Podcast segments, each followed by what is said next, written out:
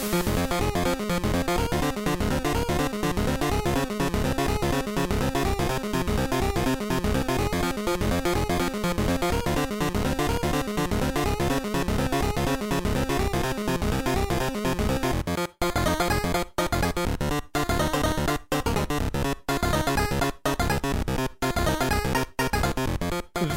Bei Hooked on Topic Folge 11. Wir begrüßen heute einen Gast an unserer Seite, nämlich den Manu von Insert Moin. Hallo Manu. Einen wunderschönen guten Morgen. Schön, Schön dich mal wieder da zu haben. Ja, das war, es hat viel zu lange gedauert, bis wir mhm. dich wieder herbekommen haben, hergezwungen. Keine ich Kosten möchte, ich, und Mühen gescheut. ich möchte auch retrospektiv gerne ein paar Adjektive zu dieser Einführung hinzufügen. Großartig, bärtig, wunderschön, famos. kompetent und famos. Ich füge selber noch ein paar Schön. dazu. Mach gerne, das, das macht die beste Das macht sympathisch. ja. äh, du hast sogar ein Thema mitgebracht für Hooked on Topic, äh, über das wir heute reden wollen, nämlich über die im Wesentlichen über Videospielbesprechungen in Zeiten von Spoilerangst. Mhm. Und äh, das ist ja was, ich glaube, da können sehr viele Leute sich mit identifizieren, wenn irgendwie das neue Metal Gear Solid oder sowas rauskommt und äh, die Leute halt sehr vorsichtig werden, was äh, Inhalte in Bezug auf Story und sowas angeht. Und da ist es halt immer eine, eine Gratwanderung zwischen, okay, ich will schon dir sagen, was da passiert und warum ich das gut finde und ab wann ist es dann zu viel. Ja. Also wir haben das gerade ganz auch akut gemerkt bei uns bei Insert Moin, als wir über Horizon Zero Dawn gesprochen haben. Ja. Mhm. Ein fantastisches Open-World-Spiel, wo man sehr lange auch über die Mechaniken sprechen kann, über die Kampfmechaniken, über was man alles freischalten kann.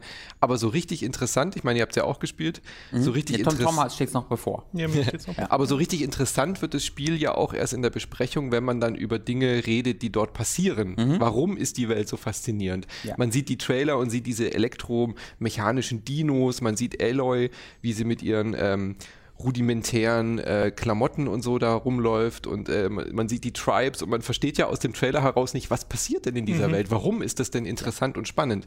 Und im Spiel kapiert man das ja auch. Von Stunde zu Stunde wird es besser und besser und man blickt hinter die Kulissen, was da passiert ist. Und dann stehst du auf einmal da, der Micha und ich so, okay, wir podcasten, also Micha, mein Kollege mhm. beim Podcast, wir podcasten jetzt über dieses Spiel und wir sind die ganze Zeit an diese Spoilergrenze gestoßen. Ja. Und das war so anstrengend, dass wir dann äh, daraufhin sogar ein neues Format entwickelt haben, dass wir gesagt haben, okay, wir besprechen jetzt einfach nur mal ähm, klassisch, ob das Spiel ja. empfehlenswert ist oder nicht. Und dann machen wir eine neue Folge, wo wir wirklich hemmungslos spoilern für die Leute, die es durchgespielt haben mhm. oder für die Leute, die sagen, ich habe keine Angst vor Spoilern. Und das war so befreiend. Schon, ne? Es hat also, so Spaß gemacht. Gerade bei Horizon kann ich mir das sehr gut vorstellen, weil das ja wirklich, das verstehst du ja einfach nicht, ohne ja. das erklärt zu bekommen. Das gibt ja einfach keinen Sinn, diese Welt und wie sie zusammenhängt und wie sie das dann schaffen, das zu erklären, ist wahnsinnig faszinierend, auch weil es ja extrem komplex ist, weil es muss mhm. ja sehr komplex sein, damit dieser Blödsinn irgendeinen Sinn ergeben kann, um ehrlich zu sein. Aber sie schaffen es halt. Ähm, und wir haben ja auch was ganz ähnliches wie ihr, dann Nachschlag hieß das ja bei euch so genau, gesagt, ja. ne? ähm, Kann man da mal reingucken, ist gerade erst erschienen. Ähm, wir haben was ganz ähnlich, wir haben halt den Ultra Special Spoiler Podcast, äh, eine Weiterentwicklung vom Super Special Spoiler Podcast von Gigazeiten noch, wo wir halt mhm. halt auch genau das machen. Das haben bei wir Nier halt, hat ihr das gemacht, gell? Genau, bei Nier Automata gemacht, bei uns da das halt ein Anliegen war, über die Geschichte zu sprechen, die natürlich auch was sehr Spezielles ist. Aber ich finde es interessant, dass man da auch immer so teilt.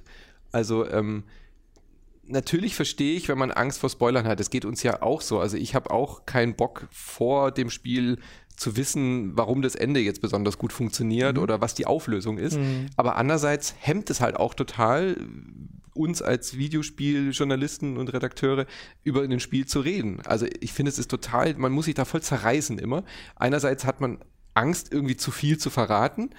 Und aber auf der anderen Seite gibt es auch immer so die ein bisschen übertriebene Spoilerangst. Mhm. Vielleicht können wir darüber auch so ein bisschen aufdröseln zu reden.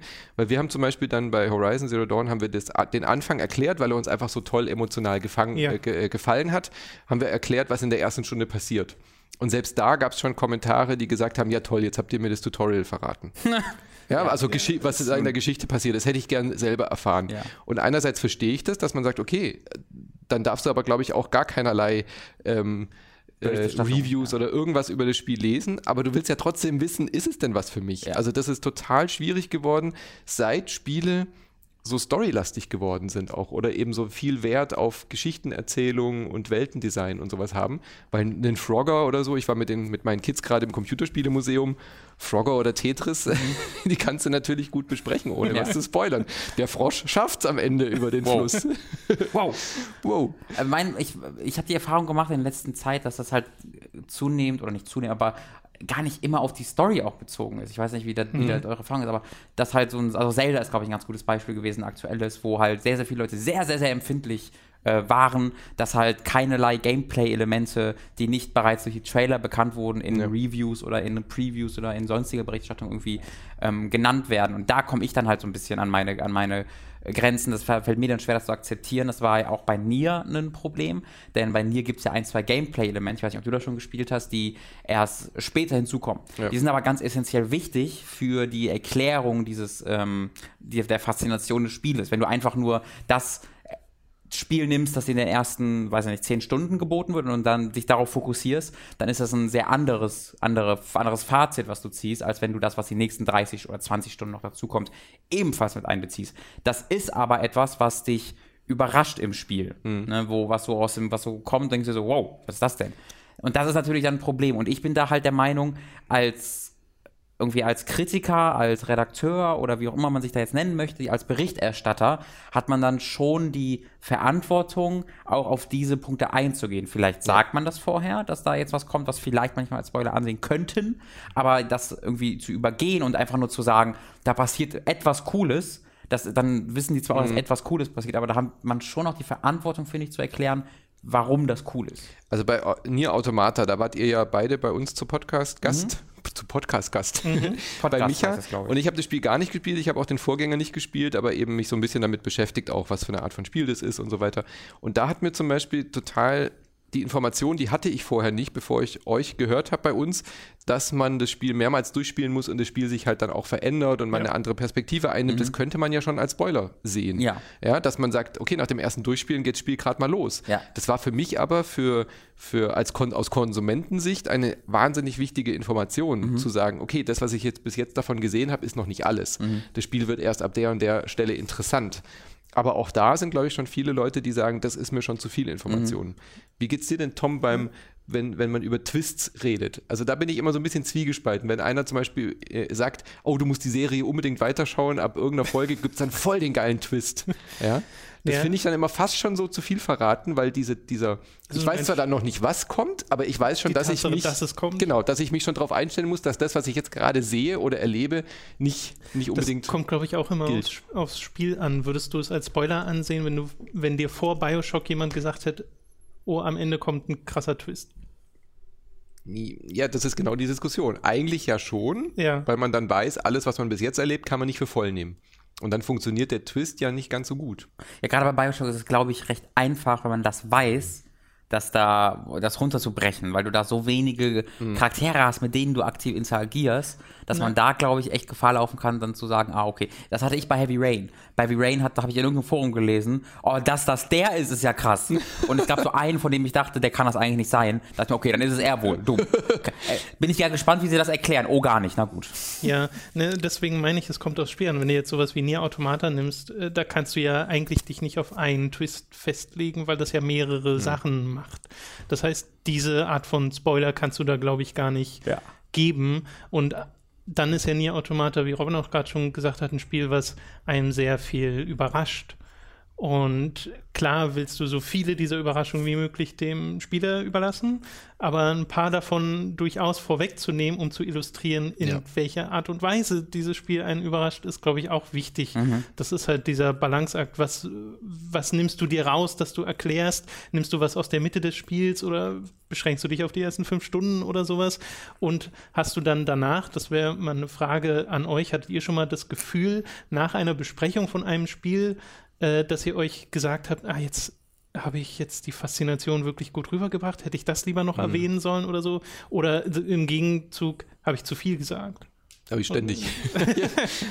Aber das ist ja genau, warum ich auch auf dieses Thema gekommen Ja, ja. bin, weil wir eben gerade mit Horizon dieses Phänomen hatten, dass wir immer gesagt haben, oh, jetzt wollen wir aber äh, kein Spoiler und wir haben immer auch schon so gewarnt davor. Also der Mhm. nächste Satz, wir müssen jetzt so ein bisschen was andeuten, ähm, ja, und dann äh, haben wir das irgendwie mit diesen Kaffeetassen, die da in der Welt rumschwirren, was ja so ganz offensichtlich ist, aber darüber schon geredet und dann auch schon so ein schlechtes Gewissen gehabt. Ist das jetzt schon ein Spoiler Echt? oder also, nicht? weil das halt für mich gar nicht so. Das ist ein Collectible, du kannst Kaffeetassen Genau, finden. das haben wir dann auch gesagt. Ja. Ist nur ein Collectible, aber ist trotzdem wieder was, was du ja eigentlich erst in der Spielwelt beim Spielen erfährst. klar. aber das ist halt wirklich so eine Gratwanderung. Ähm, lass uns nochmal zu diesen Mechaniken kommen. Das finde ich noch ganz interessant. Ich habe zum Beispiel mich wahnsinnig aufgeregt, als ich Zelda gespielt habe, über diese Waffenmechanik. Dass die Waffen zerbrechen und so weiter. Das ist jetzt ja kein, kein Spoiler, das weiß man, das kriegt man ja auch so mit, das wurde ja, von Anfang an gesagt.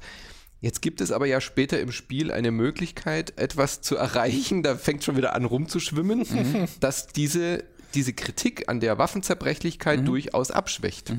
Jetzt ist aber die Frage, wenn man von, von, von der Geschichte her, die da passiert, ist es definitiv ein Spoiler, aber als auch nichts, was einen im Zelda-Kontext groß überraschen würde. Ja. Wenn man es aber erwähnt, als Hinweis für Leute, okay, wenn euch die Waffenmechanik nervt, spielt mal ein bisschen weiter, da kommt dann vielleicht noch Ja. was. Da geht's schon los. Wie viel sollte man da sagen als Spielekritiker? Was, was ist sogar die Verantwortung, wie du gesagt hast, Robin, das anzudeuten, dass diese Mechanik zwar bescheuert ist, aber ab einem gewissen Punkt besser wird? Aber Aber- auch nur auch nicht zwingend besser wird, weil vielleicht findest du das ja auch gar nicht. Genau, das ist, das ist dann so weit gestaffelt. Darf, darf man das als Kritiker als, als positiven Punkt überhaupt reinmachen? Weil es kann ja sein, also wenn du nach 80 Stunden was findet, was findest, ähm, ma, macht das dann die vorherigen, entschuldigt das dann die vorherigen 80 Stunden. Jetzt mal davon ausgenommen, dass wirklich, ja jeder sich auch sehr darüber aufregt, über diese Mechanik, was ja auch nicht der Fall Es ist. gibt ja auch Leute, die es super finden. ich finde, ja, genau. gibt es Leute, die das super finden oder gibt es Ja. einfach Leute, denen das egal ist? Nee, nee, ich habe schon wirklich. Es die auch- sagen, jawohl, da ist das Schwert wieder kaputt. Yes! ja, Echt? Also mir ist es tatsächlich, mir, bei mir war es kein Negativpunkt. Ja, genau. Bei mir- Das war mir auch so. Bei mir ist es so, oh, na gut, ich habe ja genug. So. Aber ich will jetzt nicht so sagen, so, yes, fuck ja, wieder mein geiles Schwert Ja. kaputt. Ich So, aber finde ich find aber auch so, aber jetzt gehen wir wieder in den Kritikbereich, dass das gestaffelter hätte sein sollen, dass halt ein richtiges Schwertschwert nicht nach fünf Schlägen zerbricht, ein Stock aber schon, das kann ich schon verstehen, äh, so in der Richtung, aber ja. Ja, also da finde ich es eigentlich schon wichtig, dass man dann zumindest andeutet, hey, da gibt es auch was, was das, was das verändert. Ähm, aber ich finde, da könnte man auch ein bisschen konkreter werden. Da wäre vielleicht eine Warnung vorher tatsächlich nötig, weil ich bin wirklich der Meinung, Gameplay-Elemente sollten wirklich nur in den seltensten, in den allerseltensten Fällen hinter Sp- also versteckt werden. So, wenn, Ja, wenn ja, du über ein genau. Spiel sprichst, also jetzt nicht vom Entwickler, sondern also von uns. Story ja, aber Gameplay-Mechanik. Story kann ich schon eher verstehen, aber bei Gameplay-Mechaniken sind wir bei so einem essentiellen Teil, da finde ich es sehr, sehr schwierig als Kritiker zu sagen, da sage ich jetzt einfach nur oberflächlich gesehen, da kommt was Cooles. Naja, Weil- aber da hätte ich gleich wieder ein Gegenbeispiel, nämlich Metal Gear Solid Phantom Pain. Mhm. Würdest du da die Endgame freischaltbaren Gameplay-Elemente als etwas Also ansehen, das man einfach so erwähnen kann? Weil da kommen ja ein paar Sachen dazu, die das Spiel nochmal anpassen und verändern und die sehr cool sind. Meinst du dann einfach die Items, die man freischaltet? Ja, zum Beispiel. Oder, oder meinst du da was anderes? kon- Nee, nee. Ich weiß gar nicht so genau, was du. Weil ich hatte jetzt... Ich, Geht schon wieder los mit mir, dem ja, mir würde jetzt bei, in meinem Empfinden beim Ende von Metal Solid 5 wenig einfallen, was an Gegenständen, also zum Beispiel, da, ich weiß nicht, ob ich da jetzt eine Warnung vormachen muss, nach, nach, nach zwei Jahren fast noch, aber man kann ja mit der Faust was, was freischalten, ne, Ja. dass, die, dass die rumfliegt.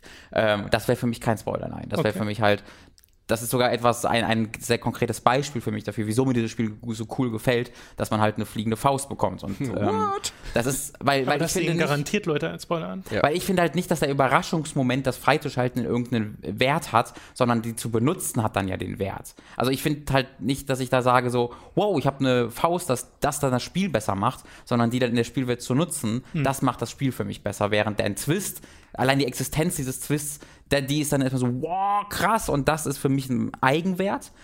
Und dann kann der Twist scheiße sein, aber dieser Twist an sich hat einen Effekt. Wisst ihr, was ich versuche zu erklären? Ich bin schlecht mit Worten. Nee, naja, es ist halt so dieses Gameplay versus Story. Argument und ich glaube, beim Gameplay kannst du auch Grenzen ziehen. Es kommt natürlich immer sehr auf die Spiele an, weil ich glaube, so viele Spiele, die sich in, auf spielerischer Sicht so Ja. krass verändern, von Anfang so des oft. Spiels bis Nee. Ende des Spiels, das gibt es eigentlich gar nicht. Äh, ich glaube zum Beispiel in Horizon, ich weiß jetzt nicht, ihr habt das ja gespielt, ändert sich das groß spielerisch von Nee, nee, den ersten fünf Stunden bis zu den letzten fünf Gar. Stunden. Genau. Äh, Nie Automata aber schon. Und da ist es dann halt schwierig zu sagen, okay, was sage ich davon? Ja. Und andererseits sind Aber wir das ist auch, wirklich eine Ausnahme. genau, das ist eine Ausnahme. Andererseits sind wir auch total konditioniert darauf, auf Spoiler zu achten, gerade weil es, wir es immer in den Kommentaren lesen. Äh, ich glaube, das ist ja etwas, wo einen die Community quasi hinerzieht. Äh, und das ist ja etwas, was ja der Videospielindustrie und nicht nur bei Videospielen, auch bei Filmen oder sowas äh, ganz oft passiert. Und bei Filmen habe ich wiederum immer das Gefühl, ich will mir eigentlich keine Trailer mehr angucken, weil ich bei Trailern das Die Gefühl habe, da gibt, gibt mir, g- wird mir so viel vorweggenommen äh, und da nutze ich die, äh, weiß nicht, den Luxus, dass ich mit Filmen professionell so gut wie nichts zu tun habe und gucke mir halt Trailer einfach nicht an. So und gucke dann irgendwann den Film, wenn er mich interessiert. Ich liebe halt Trailer, das ist mein Problem. Für mich sind halt Trailer an sich eine Kunstform und selbst wenn die mich dann Sind spoilern, denke ich so, oh geil, cool, dass ich den gesehen habe und dann gucke ich mir Reaktionen an sowas. Was, ist- was die super macht, ist vielleicht ein ganz gutes Beispiel für, dafür, wie man Sachen zeigt und darüber auch Sachen erfährt, ohne zu spoilern, sind halt die Star Wars Trailer von Episode 7. Ich weiß nicht, ob ihr die noch konkret im Kopf habt. Aber die haben das auf ganz, ganz tolle Art und Weise geschafft, dir nichts über die Story zu verraten. Es, da wurde ja immer noch spekuliert, wer ist jetzt nur der, Stimmung, ja? Genau, es wurde nur Stimmung. Ist okay, man hat gesehen, dieser Kylo Ren ist irgendwie der Bösewicht, aber man wusste nicht, was der Plan war. Und man hatte nie, und das ist bei Spoilern immer mega wichtig, Kontext. Weil wenn du irgendeinen Spoiler bekommst, aber nicht weißt, dass das ein Spoiler ist, dann wird's, dann ist es auch kein Spoiler mehr, weil du vergisst es sofort. Wenn du in einem Nier Automata Trailer, da gibt's, da siehst du Szenen, aus dem, aus dem letzten Spielteilen und denkst dir so, wenn du das Spiel ges gespielt hast, wie können die das denn zeigen? Aber ohne Kontext fehlt dir die Aber ohne Kontext ist halt einfach ja. eine random Person, die irgendwie in die Kamera guckt oder sonst irgendwas macht und du verstehst gar nicht, was das soll und vergisst es danach sofort wieder. Wobei ich da auch das, äh, den Moment hatte, gerade bei Nier Automata, mitten im Spiel, wo ich mir dachte, oh, die Szene muss ja noch kommen. Ja, das stimmt. Also so das ist dann halt, dann äh, wieder, genau, gell? Ja. wenn einem dann so Sachen einfallen und man so denkt, mhm, okay. Äh, oder bei Souls-Trailern, die ich mir jetzt dann auch, die ich dann vorsichtig genossen habe, weil ich gemerkt habe, dass im DLC-Trailer zum ersten Mhm. Dark Souls 3 DLC halt der Endboss gezeigt wird. Und das sind halt Sachen, auch wenn es mir nur zwei Sekunden gezeigt wird und ich es dann erstmal wieder vergesse, bis Mhm. ich dort ankomme, ist dann trotzdem der Moment so ein bisschen geschwächt, Mhm. wenn ich denn dort ankomme, habe ich so das Gefühl. Deswegen ja, auch, auch bei Trailern, also da beneide ich auch nicht die Leute, die Trailer schneiden, Ohne. äh, was die da reinnehmen und was nicht, Mhm. Ob die da überhaupt so sehr Bescheid wissen über das Spiel ob, oder ob die Ich einfach Szenen kriegen, doch, äh, ohne zu wissen, ob das jetzt aus dem Ende ist oder nicht. Ja. Ich meine, ich mein, schau dir an, wie, wie, wie gefeiert gerade der Thor Ragnarok-Trailer wird. Oh ja. Und der hat ja, der ist ja eigentlich auch voller Spoiler. Ja. Ich, fand, ich fand auch, dass das ein großartiger Trailer war, weil der nicht war. Also da gab es ja, also da, äh, kurze Spoilerwarnung, falls das jemand nehmen möchte. Ist doch ein Trailer. Es kommt halt, es kommt halt Hulk vor in dem, in dem Ja, genau, ja. Aber das ist halt Teil der, also ab der ersten Ankündigung wurde das quasi mit angekündigt. Ähm, weil Klar, da aber halt, stell dir mal vor, wie geil das gewesen wäre, wenn im Film auf einmal diese Szene gekommen wäre. das funktioniert aber halt nicht so wirklich, ne, weil du weißt ja, ähm, die Storyline, weißt du, Ragnarok ist, äh, Thor ist jetzt im, im, auf einem anderen Planeten und als, als Gladiator und dann weiß das Internet sowieso schon, okay, da kommt auch Hulk vor, weil Okay, es basiert ich ja habe auf, einer- ich auf hab, der ich hab nie. Thor-Comics, ich kenne auch die Filme nicht. äh, Ich auch nicht, aber trotzdem würde ich es da mitbekommen. Ich habe Also, das dann erst so im Nachhinein erfahren, dass es irgendwas sowas wie Planet Hulk oder sowas gibt. Mhm, genau. Wenn du dieses Wissen aber nicht hast, siehe wieder Kontext, dann wäre das eine mega Überraschung gewesen im Film. Aber andererseits macht dieser Trailer natürlich auch brutal äh, Lust auf diesen Film, weil man dann diese Szene dann auch Mhm. Genau, er zeigt, und was ist halt für mich wichtig, er zeigt jetzt nicht, was halt viele, viele Trailer heutzutage machen. Fast and Furious 8 war so ein Trailer, eine sehr wichtige äh, Spiel, äh, Filmreihe. Äh, Gerade erst kam die News, erfolgreichster Film aller Zeiten hat Star Wars entthront tatsächlich. 532 Millionen US-Dollar am äh, Startwochenende. Krass. Das ist dann offiziell erneut wieder die erfolgreichste Filmreihe aller Zeiten. Wunderschön, sehr verdient.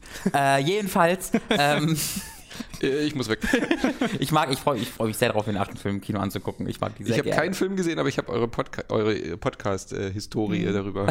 Ja, Mit Vergnügen angehört, ja. ähm, was wollte ich dazu jetzt nochmal sagen? Genau, die Trailer sind halt so wirklich so, am Anfang passiert das, aber dann betrügt der den und dann müssen sie ihn besiegen, aber ist er eigentlich doch gut und dann endet es so, yay! Du hast quasi die. Kurzform des Films Genau. als Trailer. Das, Das, hasse machen ich auch viele total. Trailer heutzutage. Das ist halt wirklich so, warum? Gib mir doch eine Stimmung. Und ich finde, das hat der Ragnarok-Trailer sehr gut gemacht. Auch da ist ein bisschen zu viel. Du siehst, wie er dann am Anfang der Hammer kaputt Aber geht. du wie er siehst, dass selbstironisch ist, dass er sich selbst nicht so ernst nimmt Genau, und so weiter. und, du, Oder dir wird jetzt nicht direkt erklärt, deswegen kämpft jetzt gegen den Hulk und dann Mhm. teamen sie ab und dann brechen sie zusammen aus. Was, ich weiß es nicht, aber was hundertprozentig passieren wird, gehe ich mal von aus. Aber das musst du halt echt nicht mehr wissen. Ich würde aber auch behaupten, dass gerade bei einem Film wie Thor oder so jetzt die Story und der dramatische Bogen, der da gespannt würde und jetzt nicht unbedingt der Grund ist, weshalb man sich diese Filme anguckt. Das stimmt, aber es gab in, äh, hast du Civil War schon gesehen? Nee. Ich glaube nicht, oder? In Captain America Civil War. Hast du den gesehen, Manu? Ja.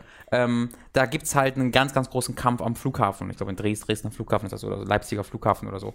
Ähm, und äh, da gibt es dann Superhelden, die Kräfte auspacken, wo du nicht wusstest, dass die das machen. So, das sind ja keine Story-Spoiler oder so, aber die packen, die machen einfach Dinge, von denen du gar nicht wusstest, dass das Teil dieses Films sein wird und die halt eigentlich so deep im Comic-Universe sind. Und da habe ich halt gesehen, die, und das haben die halt in keinem Trailer gezeigt. Die Trailer zeigten nur, es gibt hier einen Kampf am Flughafen und äh, das war's. Und dann die, dieser Kampf ist dann so spektakulär und groß und da packen die einfach alles aus und werfen alles einfach gegen die Wand, gucken, was kleben bleibt, dass ich halt hinter mir, schlecht, dass ich halt hinter mir äh, so Comic-Fans gehört habe, die halt Orgasmen bekommen haben. Ich habe so wirklich so, oh, die so, so rufen hören, weil die nicht fassen konnten, was die da gerade für Kräfte auspacken, diese bekannten Helden. Und das fand ich dann auch sehr schön. Also ich Also noch eine Steigerung zum Trailer. Genau, das finde ich halt schön, wenn der Trailer schon Dinge verrät, ne? Die kämpfen gegeneinander, äh, hier kämpfen die gegeneinander. Das waren schon so äh, viele Informationen über den Plot, aber dass sie dann während des Kampfs noch so ganz viele Dinge auspacken, die mega viel Hype im Trailer erzeugt hätten, was ja immer bei den ganzen Reaktionen, die es ja darauf gibt, die Trailer-Reaktionen sind ja ein eigenes Business mittlerweile geworden, mit denen wieder ganz neue ja. Hype-Level erreicht werden. Wenn die da irgendwie als Stinger am Ende so ein, so eine Power, die irgendwie einen dieser Helden auspackt, gezeigt hätten, wäre das Internet auch nochmal explodiert. Haben sie aber nicht gemacht und wodurch dann durch das Word of Mouth, wie nennt man das im Deutschen? Gibt's da einen- Mundpropaganda. Die durch, ach, der Tom. Durch die Mundpropaganda ist dann wieder dann nach dem Release ganz viel passiert. Das fand ich auch ganz toll. äh, um mal den Bogen zurück zur Videospielbesprechung zu äh, schaffen, nehmt ihr das dann auch manchmal so, dass ihr die Trailer, die zu Spielen erschienen sind, als Maßstab für Spoiler nimmt? So nach dem Motto, das hat man im Trailer gesehen, darüber darf ich dann auch reden. Guter Punkt. Ja, das finde So. ich auch. Klar, aber das ist ja dann offiziell auch was offiziell von Seiten des Publishers oder Genau, so veröffentlicht wird an Informationen in oder so. Interviews und so weiter. Das ist für mich dann auch Spoiler Genau. äh, legal. Oder wie Das war für mich auch ein ganz, ganz essentieller Bestandteil, wo ich ausgewählt habe, was ich in meinem Nier-Review erzähle, weil in einer der ersten Ankündigungen wurde bereits gesagt, es gibt mehrere spielbare Charaktere bei Nier Automata. Das war eine der ersten Ankündigungen. Dann kann man darüber auch offen reden. klar. Genau, genau. Obwohl das heißt, im Spiel passiert es halt erst nach 10, 11, 12 Stunden oder sowas, dass der zweite spielbare Charakter relevant wird. Und da hätte ich mir zuerst so gedacht, oh, ist das jetzt schon zu viel? Ähm, aber du siehst es halt in Trailern, du siehst es halt in der ersten Ankündigung und dann dachte ich mir, hey, offiziell, ich, wär- ich, ich glaube, ich hätte es so oder so gezeigt, mit einer größeren Warnung vielleicht, aber wie, erneut, ich denke, das ist ein wichtiger Bestandteil. Aber so habe ich dann so gar kein schlechtes Gewissen mehr gehabt, dass ich mir dachte, okay, da wissen selbst, weiß selbst Square Enix, das ist einfach ein Ja. essentieller Bestandteil. Also ich denke mir, da gibt es auch so ein bisschen Eigenverantwort Eigenverantwortung bei den ähm, Zuschauern oder Lesern oder Zuhörern, ähm, wenn man sich dann eine Review ansieht oder anhört, dass man sich dessen bewusst sein muss, dass eventuell über Elemente im Spiel geredet werden. Weil ich finde es dann an vielen Stellen auch schon ein bisschen albern, wenn dann gesagt wird, hey, hier wird mir zu viel gespoilert und so. Weil natürlich muss ein bisschen gespoilert werden. Du willst ja etwas, wenn ich mir eine Review angucke, will ich ja wissen, wie gut das Spiel ist und ein bisschen was im besten Fall auch darüber erfahren und warum es denn gut ist. Und einfach nur, also, weil sonst wäre jede Review eine Minute lang, wenn du Ja, ja. dann sagst, ja, ist gut. Acht von Sieben zehn. von zehn, ja genau. Ich glaub- ich Und glaub, da da hat ja niemand was wirklich von. Mir ist gerade ein ganz konkretes Beispiel eingefallen, wo mir tatsächlich die Angst vor Spoilern, ähm, die hat so, die war so sehr eskaliert, dass ich in Spiele-Reviews und Besprechungen zu diesem Spiel nicht mehr verstanden habe, was die mir sagen wollten. Zu The Witness nämlich. Ähm, bei The Witness hat ja, Oh ja. ähm, Jonathan Blow auch ganz bewusst nicht wirklich was gesagt, was es ist und sowas. Nö, und der hat nur über seine Flaschenpinkel erzählt. Genau, genau, was aber, was aber wunderbar virales Marketing war für die, die Witness gespielt haben, durchgespielt haben, das ist relevant. Ha. So, äh, jedenfalls ähm, habe ich mir dann Reviews zu diesem Spiel angeguckt und ge- durchgelesen äh, und dachte mir so, ich weiß jetzt immer noch nicht mehr als vorher, weil die ganzen Leute halt das dann die, die Marketingkampagne von, von Jonathan Blow übernommen haben und sagten, ich kann euch jetzt nicht genau sagen, niemand hat mir gesagt, wieso, alle haben mir nur gesagt, dass es großartig ist, aber niemand wollte mir sagen, wieso. Wobei ich das bei The Witness jetzt gar nicht verstehe. Also das ist ja eigentlich nur ein Rätselspiel mit einer so einer Meta-Gedöns halt drumherum, dass du halt über eine Insel läufst und verschiedene Rätsel löst. Aber also man kann doch mit einem Review und, auch komplett spoilerfrei, man, man will ja keine Rätsel spoilern. Also ich glaube, da sind wir uns einig, dass man, dass man nicht erklären muss, wie die Mechanik funktioniert, weil das sind irgendwie wie viel 800 Rätsel oder Ja. so in dem Spiel. Selbst wenn du da einmal ein Beispiel, du musst halt mit dem Punkt von links nach rechts, selbst wenn du da einen Komplett-Guide postest, würde ich das nicht als Spoiler sehen, sondern Ja. dann ist ja klar, du redest über die Rätsel. Genau. Das brauchst du in Reviews ja nicht. Aber was, die Sache ist halt, The Witness macht halt viel mehr als das. Und wie, Klar, die, wie, ja. die, wie die Rätsel zusammenhängen und ähm, was diese Rätsel halt sind. Weil genau das hatte ich nämlich. Die Leute haben halt so gesagt, es gibt diese Punkträtsel und dann machst du die, aber dann werden sie richtig, also wie die dann benutzt werden, ist unglaublich. Ich dachte mir so, hä? Das sind doch einfach, ich kann sich einfach nicht einen Punkt vorstellen, von links ja? nach rechts, warum soll das jetzt toll sein? Ich wollte halt verst verstehen, wieso. Und das hat mir keiner gegeben. Äh, und deswegen habe ich halt ganz dediziert so ein Video gemacht, dass sich dann, ich habe mir da wirklich drei, vier Rätsel genommen und dann auch wirklich konkret erklärt, wie das jetzt wie jetzt dieses eine Rätsel funktioniert, um zu zeigen, um als Beispiel zu zeigen, worauf man sich vorbereiten kann. Ich, wür- ich würde mal kurz ein so ein Beispiel dafür nennen, damit ihr versteht, warum ich glaube, dass sowas erklärt werden muss. Es gibt eine, eine von 800 Tafeln, ist einfach leer. Ne, du hast einen Startpunkt und einen Endpunkt, aber du siehst keinen Weg, wie du zum Endpunkt kommst. Oder beziehungsweise du siehst 50 Wege, wie du zum Endpunkt kommst. Und dann machst du die, aber es, du schaffst es nicht. Was du halt machen musst, ist dich in einer bestimmten Perspektive vor diese Tafel zu stellen, die ist halt so glasmäßig mäßig durchsichtig. Und ganz, ganz weit am Horizont sind so vier Bäume. Und diese Bäume, wenn so du in einer Äste, gell? bestimmten Genau, ja. Perspektive, nee, nicht die Äste, sondern die, wenn du in einer bes- bestimmten Perspektive drauf guckst, enden die an bestimmten Punkten an dieser Tafel. Du musst quasi von links nach rechts dann an den Bäumen entlang fahren zum Zielpunkt.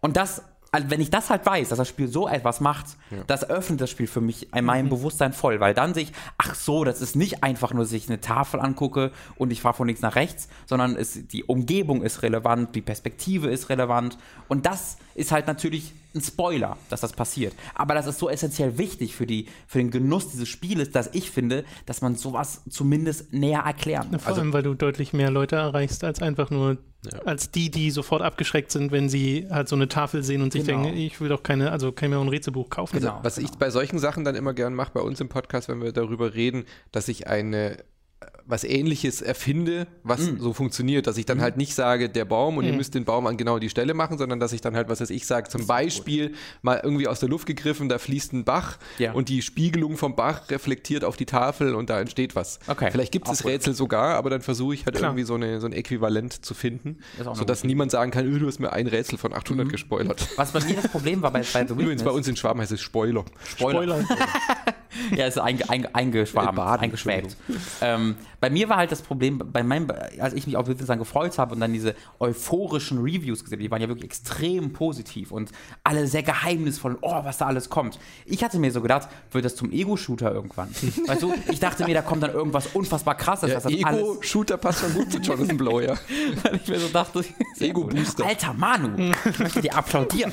ähm, ich dachte mir so, was, was, was, was ist denn das, was kommt da? Ich habe mir dann in meinem Kopf das total hochstilisiert, was Mhm. dann kommen mag. Und was kommen mag, ist halt einfach sehr gute Rätsel, die unfassbar smart sind. Aber dadurch, dass die so einen Hype darum generiert haben, habe hab, ich dann eine Erwartung gehabt, dass es dann irgendwie, weiß ich nicht, halt ein Braid ist eigentlich im Spiel versteckt oder sonst irgendwas. Und Das ist aber auch wieder so was, was zu viel Spoiler-Warnung äh, stilisiert manche Sachen dann auch eben so genau. hoch, gell? dass man denkt, Mords, was da jetzt gleich passiert und dabei ist einfach nur die Angst, um irgendwas äh, drüber zu reden. Genau, genau das, das, da hat es mich wirklich selten, das passiert selten, aber da habe ich ganz konkret genervt. Da, war, hab ich, hab ich, da hatte ich das Gefühl, Redakteure machen ihren Job nicht. Die erklären mir einfach nicht, warum ich, warum ich das Spiel jetzt gut. Die sagen einfach, vertrau mir, das ist gut. Und das, hey, ich vertraue dir ja, aber du musst mir schon ein, zwei Punkte geben, wo ich auch weiß. Also an der Stelle, wenn, bevor ich jetzt dem Leser oder dem Hörer sagen würde, vertraut mir, das ist gut, da würde ich dann wirklich die Spoilergrenze eher einreißen oder halt übertreten. Ja, und, und dann selbst- gewisse Dinge einfach sagen. Genau, und dann sagst du halt vorher einfach so, ich werde jetzt ein bisschen detaillierter Ja. darüber reden. In meinen Augen ist es halt kein Spoiler, aber für die, die es interessiert, so.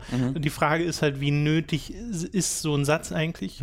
Oder sollte man das nicht von Haus aus erwarten, wenn man sich eine Besprechung oder eine Review ansieht? Es ist halt so subjektiv, ja. Genau, es ist halt mega subjektiv, aber das Übertriebenste, was ich mal hatte, an das ich mich jetzt konkret erinnere, ist, als ich Metal Gear Solid 5 durchgespielt habe und einfach nur auf Twitter war es, glaube ich, geschrieben habe, dass ich das enttäuschend fand. Mhm. Und das wurde dann als äh, von jemandem als schon Spoiler Echt? so angesehen. Deine subjektive genau, Meinung meine ein subjektive Spoiler. Meinung, dass das enttäuschend wird, weil, weiß nicht, das dann eventuell anderen auch nicht gefallen könnte Ja. und so und sie halt unvoreingenommen daran gehen wollen. Aber auf sowas kann ich ja nicht Nee. achten und will ich auch gar nicht achten. Äh, Also aber da sind wir uns, das- glaube ich, das- einig, das ist einfach de per Definition kein Spoiler. Genau. Ja. Aber das zeigt nun mal, wie weit das gehen kann. Ja. So, welche, was für eine Bandbreite an Spoilerangst es ja. doch tatsächlich gibt. Ich meine, wir sind ja bei der E3 auch ganz gut dabei mit äh, Pressekonferenzen angucken. Das machen wir alles live hier. Und ähm, wenn wir im Vorlauf zur E3 über die E3 sprechen und es kommen Leaks raus, die dann erklären, das kommt auf der E3-Konferenz und wir sprechen darüber, gibt es regelmäßig Leute, die sagen, das ist ein Spoiler für die E3. Geil. Die halt nicht möchten, Meta-Spoiler. die halt Ja, nicht möchten, meta. dass die Werbeveranstaltung Ja. dieser Firmen irgendwie torpediert wird oder dass der, dass der Hype, der dadurch generiert wird, torpediert, weil sie halt sich hinsetzen wollen Mhm. und zwei Stunden lang gehypt werden wollen. Ja, aus einer, aus einer äh, betrachtenden Konsumentensicht kann ich das auch total nachvollziehen. Mich nerven diese Leaks auch, weil man dann schon so diese, dieser, dieses Aufgebausche, also du würdest nicht so rumquieken wie bei der Nier Automata-Ankündigung. Wenn du, Ich bin Journalist, ich finde das nicht okay. dass also das ich so- kann das total nachvollziehen, weil diese E3 Gamescom Pressekonferenzen, die wurden inzwischen ja auch so professionalisiert, dass sie ja wirklich ein Entertainment-Faktor geworden sind. Die sind ja lang nicht mehr für die Presse. Nee. Das ist ja wirklich Publikumsshow. Äh, Show. Ja. Und deswegen kann ich das schon auch nachvollziehen, weil dann ist es auch ein Spoiler. Das ist dann per Definition auch wirklich ein Spoiler, ist weil ein ja dieses diese Unterhaltungsform der Präsentation, der Ankündigung und noch eins obendrauf und wow, Fallout 5, ja. Sowas wird dir ja genommen, wenn vorher einfach so Shinobi auf Twitter rausrotzt, äh, Fallout 5 kommt. ja. also pff, Ja, es ist ein bisschen, als würde man eine TV-Sendung spoilern, ne? Ja. Äh, weil du guckst dir das halt an und die, das sind dann die Twists sozusagen, Genau, die ja. Spielerankündigungen und wenn die halt vorweggenommen werden. aber es ist interessant, dass dieses Spoiler-Thema so zu einem Metaspoiler wird, wenn Genau. so, nur um Spieleankündigungen Weil halt Aber wir sind halt auch- werden halt zu Spoilern. Ja. Stell dir mal vor, vor der Heute-Show. ja. Heute Journal, so um 22 Uhr und dann twittert einer, hey, Die Türkei hat ja gestimmt. Oh, ich oh, scheiße, Mann. Mann! Ja, und da, Die Gundula Gause macht das immer so gut. da können wir natürlich nur sagen, es ist halt unser Job, darüber zu reden und auch darüber zu berichten Ja. und wir wollen das auch so, Genau. aber äh, ist halt auch dann deren Job, also der Job der Videospielfirmen, die Spoiler zu Genau. vermeiden. Apple die kriegt das ja auch hin, Die oder? Leaks zu Ja. vermeiden und nicht unser Job, deren Marketing zu beschützen. Nee. Das ist original, original unser Job ist das Gegenteil. Ja. Also Ja. original unser Job ist ist es, wenn wir an Informationen zu gel- gelangen, von denen wir glauben, dass sie wichtig Ja. sind oder informativ sind für unsere Zuhörer, Zuschauer, denen sie mitzuteilen. Ich hätte ja so Und gern einfach woanders erfahren, dass die Zwerge kommen und nicht bei euch. Ja, sorry. Ja, das tut mir leid, aber es Hey, da war ich sogar live. Das war genau, als ich hier war. stimmt. Ich, ah, ja, Ich habe das genau. live mitbekommen. Da war gerade der, der, der Stress, das war ein bisschen stressig. Ein, bisschen, ein bisschen stressiger war es. Aber genau, aber das ist halt auch ein gutes Beispiel.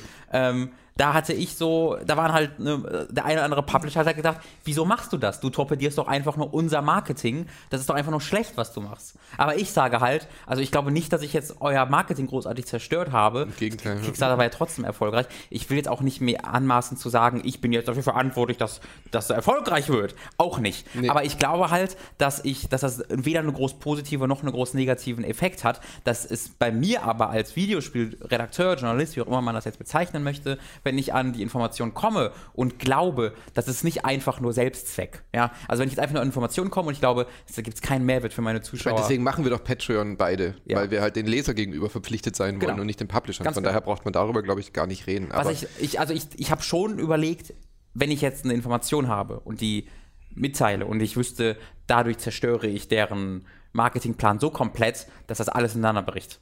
Dann würde ich da dreimal drüber nachdenken oder vier oder fünfmal, beziehungsweise dann müsste es wirklich eine, so eine Bombshell sein, dass die unglaubliche Relevanz hat. Wenn ich jetzt aber mit irgendeinem Spiel ankündige, das irgendwie zwei Jahre raus ist und ich würde damit Verträge gefährden und das würde alles auseinanderbrechen, dann würde ich da tatsächlich vielleicht nochmal drüber nachdenken, vorher mit den Leuten sprechen, irgend, weiß ich nicht, das käme ganz auf die Situation an. Aber wenn es einfach sowas ist, hey, ich weiß, in zwei Wochen kommt ein Kickstarter, äh, ich freue mich da sehr drauf, das sind die Informationen, die ich habe, hier, darauf könnt ihr euch freuen. Das ist dann eine Nachricht, wo ich die, für, für mich die Verantwortung spüre, die mit meinen Zuschauern zu teilen.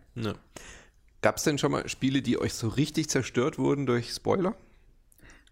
Ja, so ein bisschen, also Heavy Rain hast du ja vorhin genannt. Ich habe nämlich auch Aber in das einem Spiel kann man ja nicht noch mehr. Naja, ich habe auch in einem äh, Foren-Thread vorher gelesen, wer dort der Mörder ist, weil es ist ja Mhm. ein Mörder-Mystery-Spiel. Äh, und w- hat, wusste jetzt nicht, ob das tatsächlich ein Spoiler ist. Und habe das Spiel dann gespielt und habe so nach und nach gemerkt, nee, Nee, das, Ja, kann, das das kann ja kann, gar nicht kann, kann, gar nicht sein, macht ja gar keinen Sinn. Ja. Und dann, wie Robin halt schon sagt, naja, ist halt egal in dem Spiel, weil das Spiel Ich wusste die es Story nicht und ist war halt nicht danach gut. genauso enttäuscht. Genau. Weil Also man dann ja hätte- denkt, so, hä, das nichts- kann doch gar nicht sein. Es hat da nichts geändert, aber ansonsten fällt mir wenig ein, wo ich jetzt sagen würde, da hat irgendwie, sei es das Marketing oder die äh, Spielepresse oder sowas, das dermaßen vorweggenommen, dass ich da gar keinen Spaß mehr hatte oder deutlich weniger Spaß dran hatte, als äh, wenn ich da jetzt blind reingegangen wäre. Also ich bin ja zum Beispiel ein äh, bis jetzt, also straft mich, Shame on me, Shame, Shame oder wie heißt das? Game of Thrones, Shame. Ich habe noch keine, ich habe zwei Folgen Game of Thrones geguckt bis jetzt. Mm, und- man merkt direkt Shame. Ja, dann direkt Shame. Äh, Shame. Ich- Aber ich- man und ich kenne und kenn diese ganzen Memes, ja. Ich kenne Hodor, ich kenne Shame, ich kenne diese ganzen Shame. Sachen. Ich weiß, was Red Wedding Was ist. Aber ich weiß zum Beispiel, also das sind alles so Spoiler-Territorien, Ja.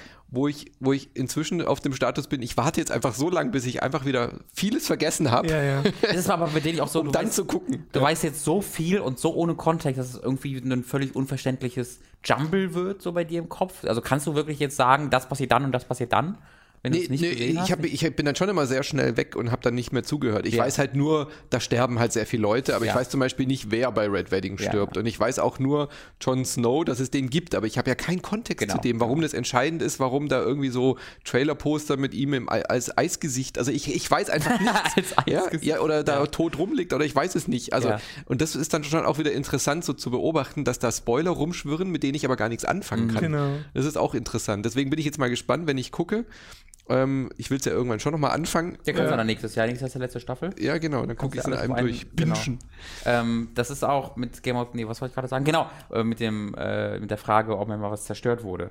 Ich, bei mir ist tatsächlich auch, also Heavy Rain wurde am krassesten mir gespoilert Mhm. und das war halt so, das hat vielleicht dazu geführt, dass ich dann mit noch zunehmend darauf geachtet habe und dann zunehmend gemerkt habe, nee, Ja. was, hä? Aber das Egal. ist ja auch eine Ähm, Theorie, dass Spoiler eigentlich den Genuss des Werkes verstärken und verbessern. Wenn man zum Beispiel jetzt weiß, diesen Twist, wer der Mörder ist, oder wenn man bei Gun Home weiß, wer, wie, was da Mhm. am Ende passiert und so weiter, dass man dann ja, oder wie du vorhin gesagt hast, Bioshock. Vielleicht nehmen wir mal Bioshock, weil das kennt, glaube ich, jeder. Wenn man eben weiß, diesen Satz, ähm, would you kindly, Mhm. oder könnten Sie bitte auf Deutsch, ich weiß gar nicht, wie der da heißt. So.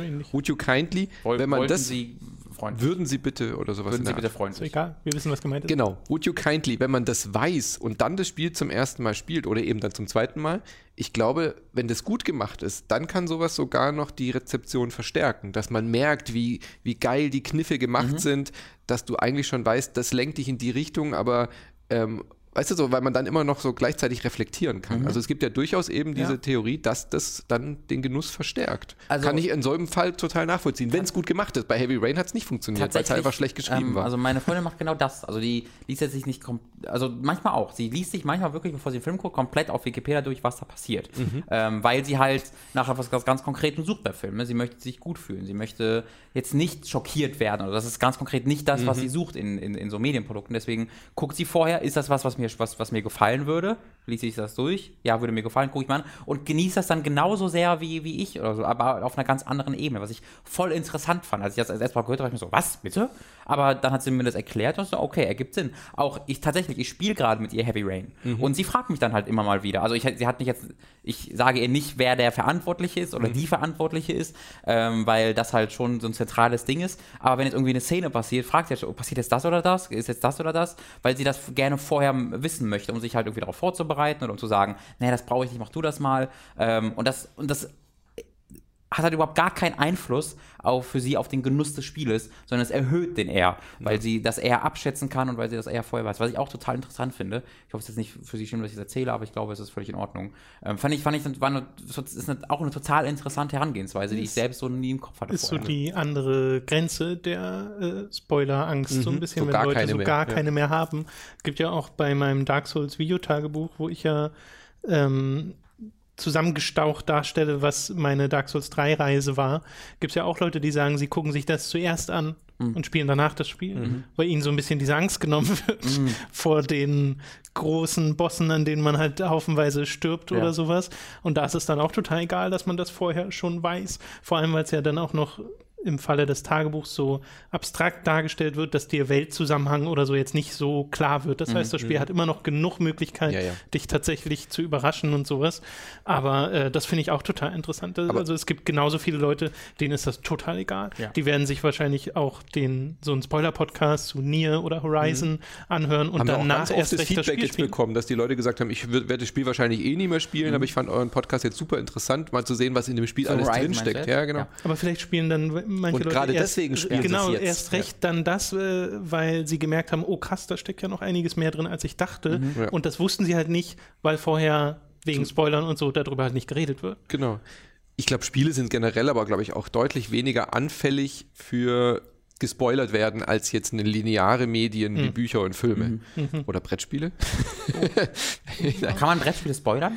Ich- doch ich habe Brettspiele gar keine Ahnung. Brettspielen. Normale Brettspiele nicht, aber so in den letzten Jahren gab es jetzt so diese Legacy-Spiele, wo du quasi Kampagnen spielst. Das ist dann wie ein Story-Modus. Okay. Wo du 13, 14 Partien spielst und dann verändert sich jedes, jedes Mal was und da kannst du wahnsinnig viel Okay. spoilern. Aber das Okay. sind äh, zwei, drei Ausnahmen. Okay. Oder so Murder-Mystery-Spiele, die so ein bisschen wie so ein Adventure-Buch Also- funktionieren, da kannst du natürlich auch war spoilern. aber also normale auch immer- Brettspiele nicht, nee. Also auch immer auf die Geschichte bezogen. Ist jetzt nicht so, dass ein Brettspiel nach zwei Stunden eine neue Doch, Spielmechanik. genau, also Pandem Pandemic Legacy, das müsst ihr unbedingt mal spielen. Ja. Das ist Pandemie, so ein Mehrheitenspiel, äh Quatsch, so ein äh, kooperatives Spiel, wo du so äh, Viren bekämpfst. Sieht so ein bisschen aus wie so eine Risikokarte. Und die, äh, das Brettspiel äh, verseucht sich quasi. Und du musst dann mit so verschiedenen Rollen, du bist dann Arzt oder Sanitäter, musst dann da hinreisen, so Flugkarten benutzen und dann eben die Seuchen auslöschen. Ja. Und das Spiel gab's und da hat jemand einen Legacy-Modus gemacht. Das heißt, nach jeder Partie öffnest du so, so kleine Schächtelchen und da sind dann Aufkleber dabei, neue Spielsteine und neue Regelbepper Okay, das ist cool. fürs Regelheft. Ja. Und dann kriegst du quasi neue Regelsets. Das ist cool. Also Nier Automata als Brettspiel. und das ist der Hammer. Also Ja. nach der 10., 12. Partie ist es ein völlig anderes Spiel. Und Ja. wenn du das verrätst, ist natürlich der Großteil dieser Erwartung und der Spannung dann weg. Macht das Spiel dann zweites Mal Spaß? Oder ist Nee, dann nee du kannst es nur einmal spielen. Echt, du, ja? du, du streichst mit dem Edding Zeug durch, du zerreißt Krass. Karten und so weiter. Das kannst du nur einmal spielen. Aber du spielst halt zwölf Monate und jede, jeden Monat kannst du einen, wenn du es schaffst, einmal oder halt, wenn du verloren hast, spielst du es nochmal. Okay. Also du spielst maximal 24 Partien, Minimum 12. Okay. Und danach bist du auch durch. Da willst du nicht nochmal spielen. Okay. Kommt jetzt aber eine Season 2. Kommt jetzt äh, diesen Sommer Cool, raus. cool.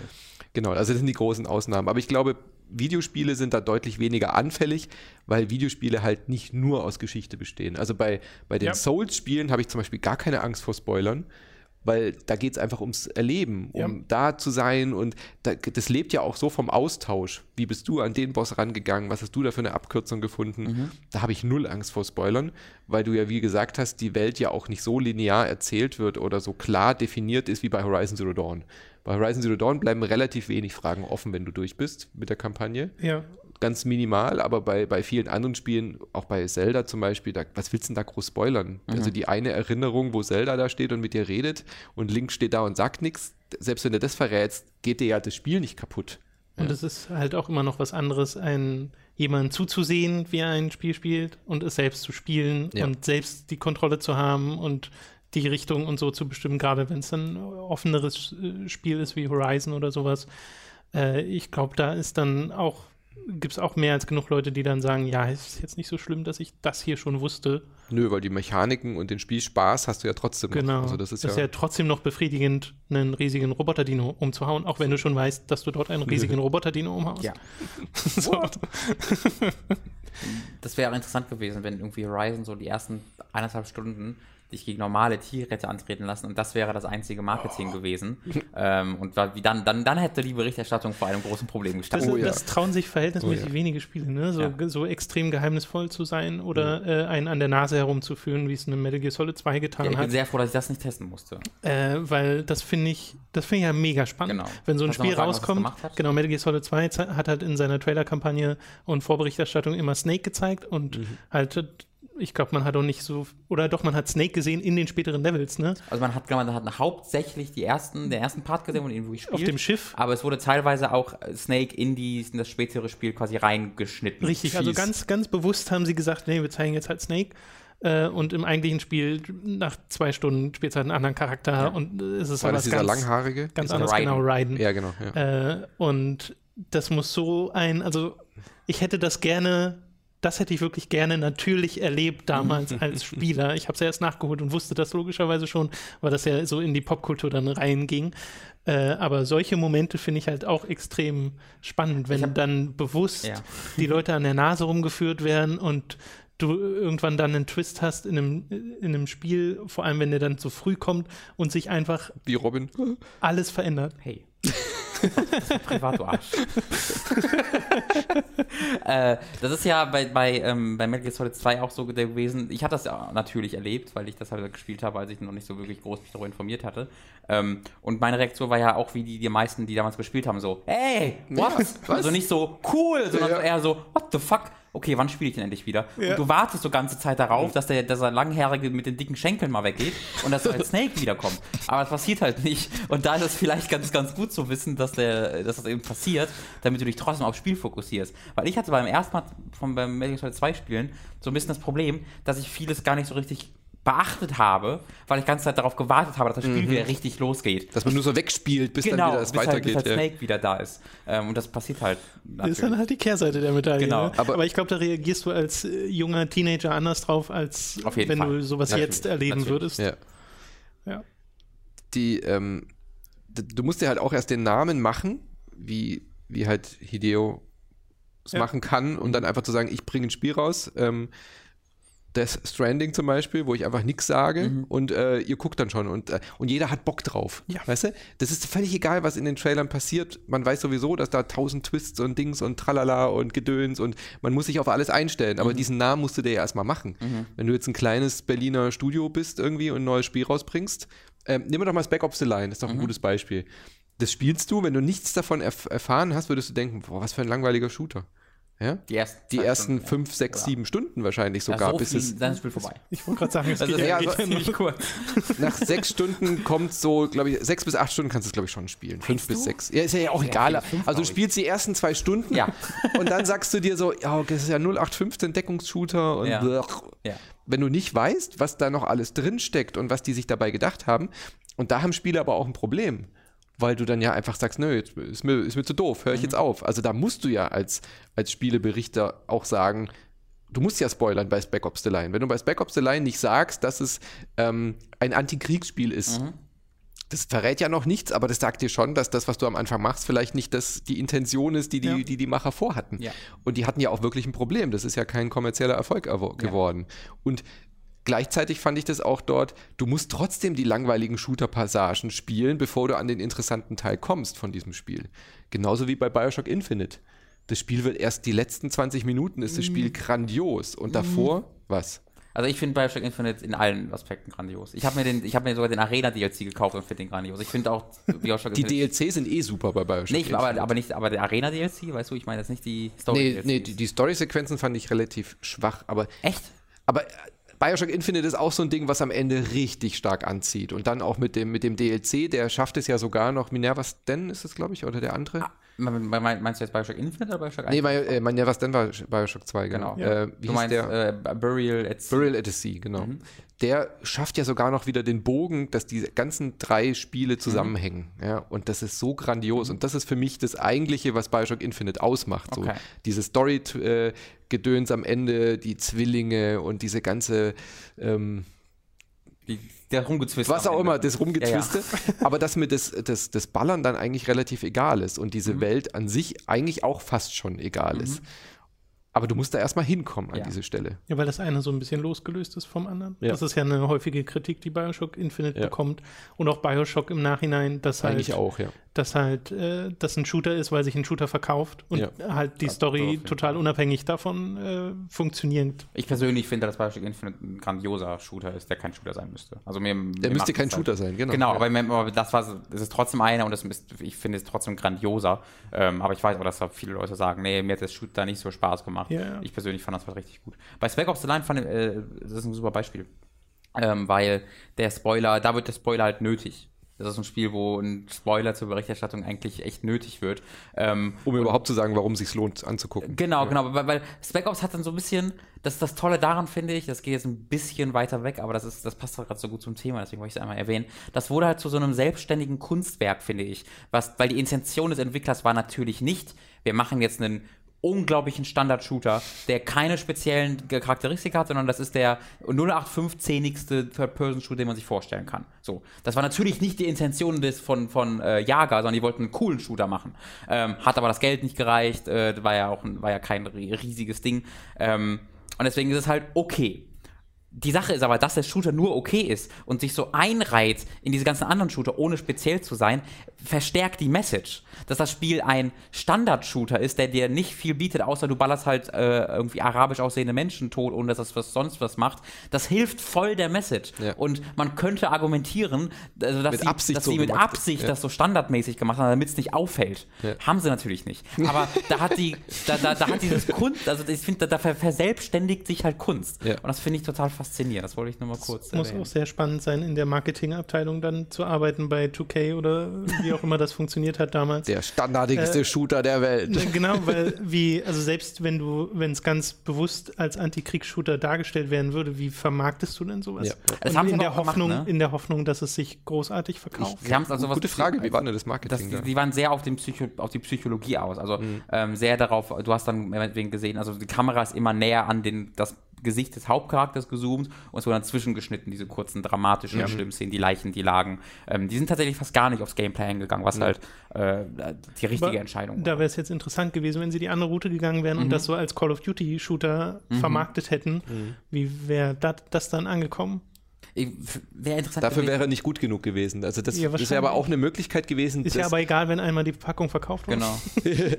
ja, aber das wäre auch mal spannend, wenn Call of Duty sowas macht, weißt du, mit diesem riesen Knaller-Budget und dann am Ende aber so einen Twist bringen, wo einfach quasi so diese ganze Militarismus ja. Die Sache und so. Das machen äh, sie ja jedes Mal. Das ist ja so ein bisschen das Call so of Duty-Ding, dass sie immer dann sagen so, aber Krieg ist eigentlich auch ganz schön doof. Bam, bam, bam, bam, bam, bam, bam, oh. Also da, da rolle ich ja so oft mit den Augen, dass sie dann so diese, oder wenn sie... Diese die, leicht selbstkritischen Töne immer so anschwören, ja, aber dann gibt es doch nochmal einen Du weißt, du stirbst und ja, dann ja. zitieren sie irgendjemanden, der sagt, Krieg ist die Narbe der Menschheit. Wenn sie aufgerissen wird, tut's weh. Und ja, denk, zum Schluss stehst du auf dem Flugzeugträger, ja. Sonne geht unter und äh, Flugzeuge fliegen über den Ende, Ende von zu, Black Ops zu 1, epischer Musik. Genau, Ende von Black Ops 1, wie du aus dem, da bist du in einem U-Boot und schwimmst dann am Ende nach oben und dann musst du und holst dann Luft und guckst dich so von links nach rechts automatisch um und es kommen halt die Flieger und die Schiffe, die amerikanische Flagge, überall kommt so die Armee auf dich zugeschoben. So, so, aber Krieg ist auch doof. aber cool. Das denke ich mir halt so, ja, okay. Wobei ich dann schon wieder fast interessant fände, wenn sie einfach mal äh, sich da so richtig drin suhlen würden und das einfach krass übertreiben.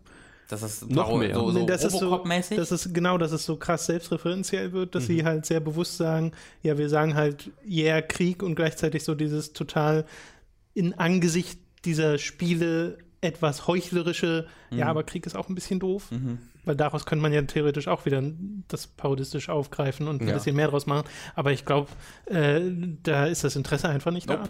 Nee, also überhaupt wollen, nicht. Das wollen halt ich glaube, und keiner sonst. Nee, ich glaube, es ginge tatsächlich. Ich glaube, wenn ja. dann irgendwie die Leute bei Infinity Ward oder sonst wo sagen mhm. würden, hey, wir wollen jetzt mal das machen am Ende der Story-Kampagne, ich glaube, das würde auf Verkaufszahlen oder sowas gar keinen Einfluss haben. Ja, also ich, sie könnten es wahrscheinlich nicht machen, weil das Risiko. Es betrifft ja eh nur die es, Kampagne. Es wäre theoretisch kein wirkliches Risiko. Genau. Ich glaube aber einfach, der Wille ist gar nicht da. Tatsächlich, Infinite Warfare macht was in der Richtung. Das ist ja das Neueste. Das ist das Erste, was das so, was jetzt nicht sagt, so fuck yeah, uh, du bist der Beste, sondern das hat ein sehr, sehr interessantes Ende. Sehr mhm. untypisch für Call of Duty-Spiele. Ähm, da vielleicht mal Ach komm, die Hoffnung habe ich aufgegeben. Bei Battlefield One haben wir auch schon gesagt, naja, vielleicht schaffen sie es ja, diese Stories irgendwie so zu erzählen. Nee, das dass man Aber ich habe ja Infinite Warfare durchgespielt, deswegen das kann ich dir ja aus Erfahrung sagen. Also ja. das hat wirklich, das, das letzte Call of Duty ist, hat eine, erzählt eine echt ganz coole Geschichte. Das, da war ich überrascht von, weil die, die haben okay. halt das Ghost gemacht und was war Go, aber hä, was gab, gab's das? Das war so egal, dass ich es direkt wieder vergessen habe, alles, was da passiert ist. Ihr könntet mir jetzt alles spoilern in Ghost und ich hätte das morgen wieder vergessen. Tja. Ghost ist gar kein Ghost. Oh, shit. Okay, gibt es noch was, was ihr, was ihr spoilern wollt?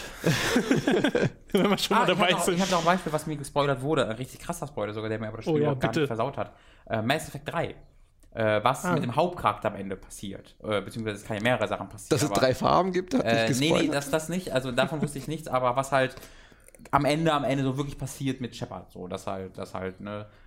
Es war halt, was auch, also ich kann dir, es gibt ja, es gibt ja zwei Möglichkeiten. Am Ende, also entweder du liest, Shepard stirbt nicht oder Shepard stirbt. So. Und ich habe halt das definitiv gelesen, dass eines von diesen beiden Sachen mit dem passiert. Und da dachte ich mir zuerst so, nein, holy shit, fuck. Und während es gespielt weil ist mir aufgefallen, wie egal das mir war. Ja. Weil irgendwie, ob jetzt jemand stirbt oder nicht, ist also gerade im, im vielleicht ist der Rahmen von Mass Effect da wichtig, weil im Rahmen von Mass Effect ist das jetzt keine Überraschung. Das, kommt jetzt, das kommt jetzt nicht aus dem Nichts, so Game of Thrones mäßig. Wenn du das da erfährst, da kann es ein Spoiler sein, weil da kann es wirklich passieren, in der einen Sekunde feiert er Geburtstag und den glücklichsten Tag seines Lebens und in der anderen Sekunde hat er plötzlich keinen Kopf mehr.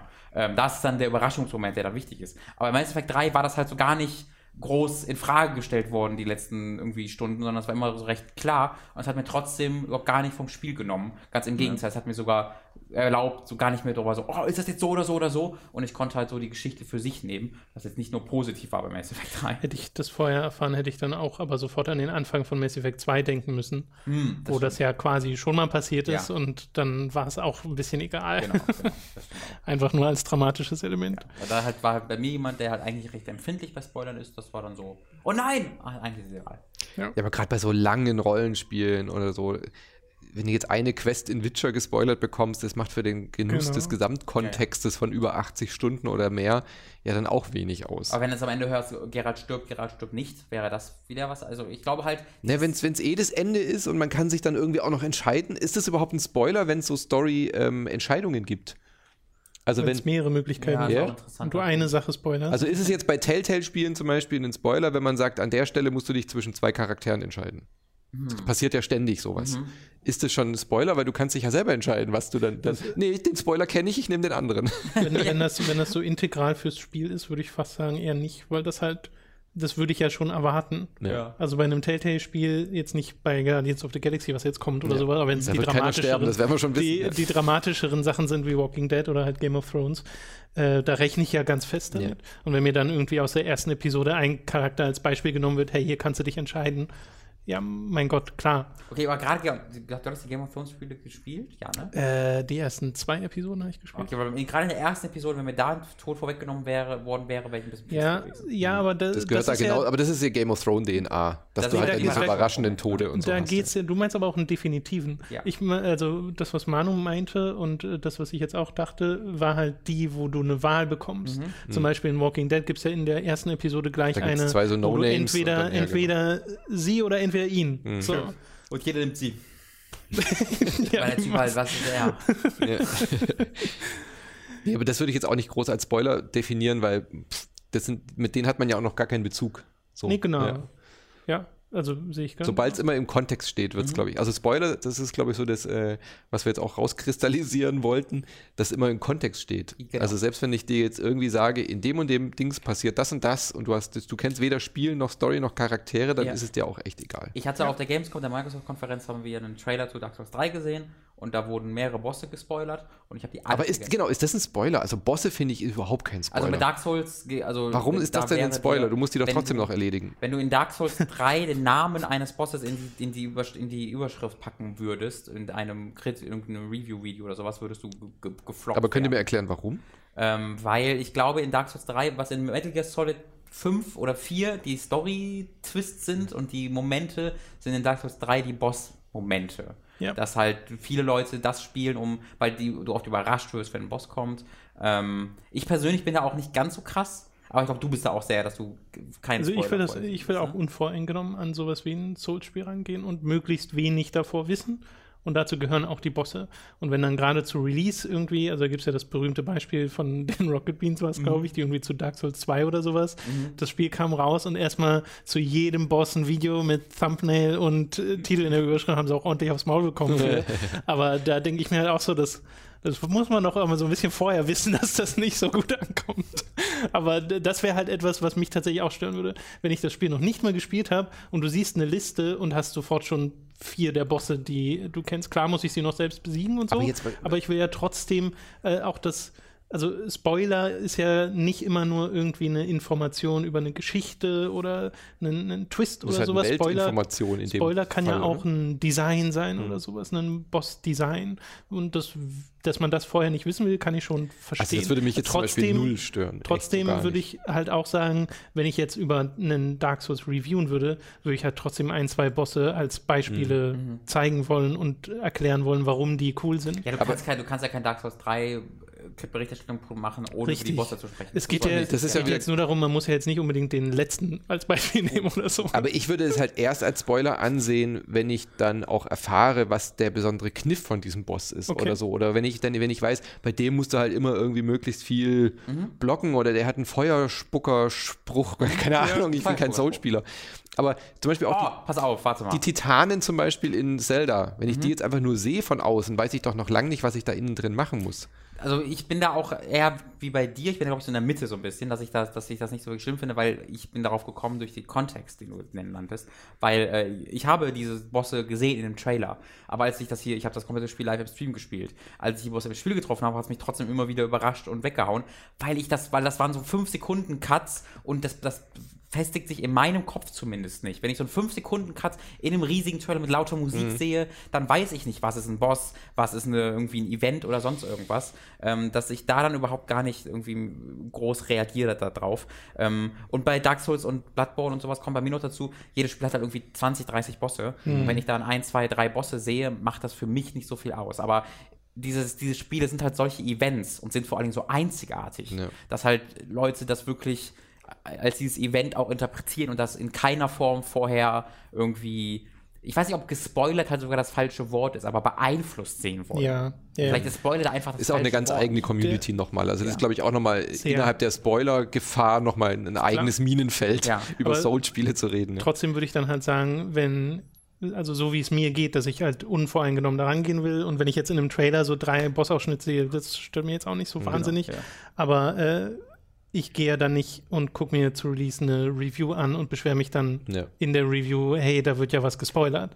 Weil das, finde ich, macht dann den Unterschied, sich selbst zu sagen, okay, wenn mich das stört, gucke ich mir diese Review nicht an. Yes. So, und da, das meinte ich vorhin mit Eigenverantwortung. Aber da, äh, bei dem Beispiel haben wir drei schon mal schön illustriert, dass, äh, wie die Bandbreite ist von Ja. Spoilerangst am Beispiel von Souls. Weil das ist halt, äh, wie du ja auch schon gesagt hattest, Manu, was ultra subjektives. Äh, und wem man da auf die Füße tritt und wen nicht, das ist immer eine totale Gratwanderung. Also habt ein bisschen Mitleid mit Spielejournalisten. Ja, Genau. Es ist nicht so nie- einfach, und, diese und es ist auch Grenze nie zu die finden. Absicht, äh, Ja. irgendwie Leuten den Spaß zu verderben. Ja, das Wir ist ganz ja wichtig, eher genau. zeigen, Eher im Gegenteil. warum es Spaß macht. genau. Ja. Ja. Jeder Spoiler, den man dann irgendwie aus Versehen mal erwähnt, dient ja eigentlich auch aus dem, aus dem Zweck heraus, klar zu machen, warum das Spiel toll ist oder Genau. eben nicht. Genau. Genau. Und dafür ist es eben manchmal Und es notwendig. gibt dann natürlich immer die Fans, die bereits wissen für sich, dass es toll ist und die das dann für sich selbst erleben wollen, aber die Berichterstattung, äh, ja, die, die, die erzwingt halt das einfach, dass man sagt, warum ein Spiel gut ist. Ja, man muss auch sich bewusst sein, dass es Leute gibt, denen, die halt nichts wissen über diese Spiele. Ja. Ja. Und dann halt dadurch das erstmal was darüber erfahren. Okay, Sehr gut. ich glaube, das soll es gewesen sein für dieses Thema. Danke. Vielen Dank für, das, für diese Themen, diesen Themenvorschlag, Manu. Das Genau. Ja, und ich finde, wir haben es ja beide gut gemacht. Wir machen beide Review-Podcasts und wir Aha. machen jetzt, haben beide die Liebe entdeckt zu Spoiler-Podcasts. Ja, stimmt, Ja, genau. Also das, äh, ich glaube, das, äh, das, das fehlt mir so ein bisschen äh, Kritik an der Spielepresse noch. Das fehlt mir oft in, in Magazinen oder auch auf äh, Nicht-Podcast-Seiten wie jetzt unseren beiden. So diese, diese Besprechung eines Spiels nochmal ausführlich und Auch intensiv. mal so zwei Wochen später oder so. Ja, weil wir sind ja wirklich nur durch Patreon und Co. finanziert und dann kann man halt auch mal einen Spoilercast machen zu einem Spiel, was vier Wochen alt ist. Das Ja. kannst du in der normalen Spielepresse, die mit Werbe finanziert arbeitet, das klingen halt deutlich Da weniger. kann man vielleicht einmal eine Empfehlung ausgeben an eine andere Magazin, nämlich Kotaku. Die haben nämlich vor eineinhalb Jahren oder zwei Jahren dediziert ihre gesamte Berichterstattung darauf umgestellt, dass es eben nicht mehr ta nur tagaktuell ist, Mhm. sondern, sondern jeder Redakteur bekommt eine Reihe von Spielen zugewiesen, über die er die nächsten ein, zwei Monate nach Release auch berichtet. Das ist super, ja. Ähm, und deswegen hast du halt jetzt auch neue Artikel über Nier Automata, wenn da irgendjemand dann was zu dem Boss sagen will, was man in dieser Form fast nur da bekommt. Ähm, also wir machen das natürlich auch, Ja. aber bei so einem riesigen Magazin, das auch werbefinanziert ist, fand ich das echt eine, ein toller Schritt, weil sie eben gesagt haben, normalerweise berichtest du am Erscheinungstag über ein Spiel oberflächlich und dann gehst du zum nächsten und übergehst damit viele der interessantesten Hm. Es hängt ja auch einfach mit der Flut an Spielen zusammen. Das Ja. hängt ist ja schon auch, das merken wir ja auch. Ja, Vor allem dieses Jahr. holy shit. Also, das, dieses Jahr war es, also zum Glück ist die Welle jetzt erstmal vorbei. Wir haben jetzt zwei, drei Monate, glaube ich, durch Atempause, aber jetzt März oder sagen wir mal Februar bis April war wirklich einer der absurdesten Zeitpunkte für uns, die ich so selbst als Redakteur erlebt habe. ja. Oder? Ein, ein Knaller Ja, nach dem anderen, ja. Das Ja. hat, ja, da, da, das, da hat man so viel Zeit damit verbracht, die nachher spielen zu müssen, dass es halt schwierig war, zu berichten anschließend auch. So Unser. Job Ich- ist schon hart. Ja, wirklich, wir armen Menschen, ey. mein Gott. Patreon.com bei uns beiden, falls ihr bei, also bei Inside Moin und bei Hooked, falls ihr uns unterstützen wollt bei dieser schwierigen Arbeit. Genau. Und generell insert9.de, um äh, die Podcasts zu check checken täglich. Ne, Das, äh, ich, das Nachschlag war eine Patreon. Ja, wir haben jetzt die erste Folge Folge. Nachschlag, ist jetzt gerade noch aktuell. Ja. Wir sind ja gerade in der Osterferien, deswegen habe ich jetzt Podcasten so vermisst, dass ich zu euch bin. Oh, Wir machen am 24. April, äh, legen wir wieder los und die Nachschlagfolge zu Horizon Zero Dawn ist jetzt free for all. okay. Und wird dann aber zu, zukünftig für Patreons werden, ja, okay, dieses wie viel, Nachschlagformat. Wisst ihr schon, wie viel man da geben sollte? Die 5 Dollar Pledge Die im 5 Monat. Dollar, ja. okay. Da kriegt Also- man dann die News-Folgen am Samstag und die Brunch-Folgen am Sonntag, Ja. die Hidden Games-Folgen vom Micha und die Nachschlag-Folgen jetzt. Heißt, heißt das Ding Hidden, Hidden Games? Oder Hidden heißt das Hidden Gems. Ach, Gems, schade. Gems oder Gems? Gems. Gems auf Gems. Englisch. Aber, aber Games wäre, du hast gerade unversehentlich einen guten Wortwitz gemacht. Hidden Games. Hidden Games klingt auch wie Gems, aber ist Nee, Spiel. da würde aber niemand die Verbindung machen. Ich weiß, also bald Hidden Games bei Hooked dann. Hidden James. Hidden James. Hidden James. Meine, mein, das, ist, das ist meine Review-Format von King of Queens. Oh Gott. Kevin James. Äh, wir verabschieden uns lieber. Vielen Dank äh, fürs Zuhören und äh, bis zum nächsten Mal und denkt dran, insert9.de. Bis zum nächsten Mal. Tschüss. Schönen Gruß an Michael und Co. Daniel. Von Eben, Leute. von mir auch. Kuss. Mua. Auch von Ein Bärtiger und ein möchte gern Bärtiger. Ciao.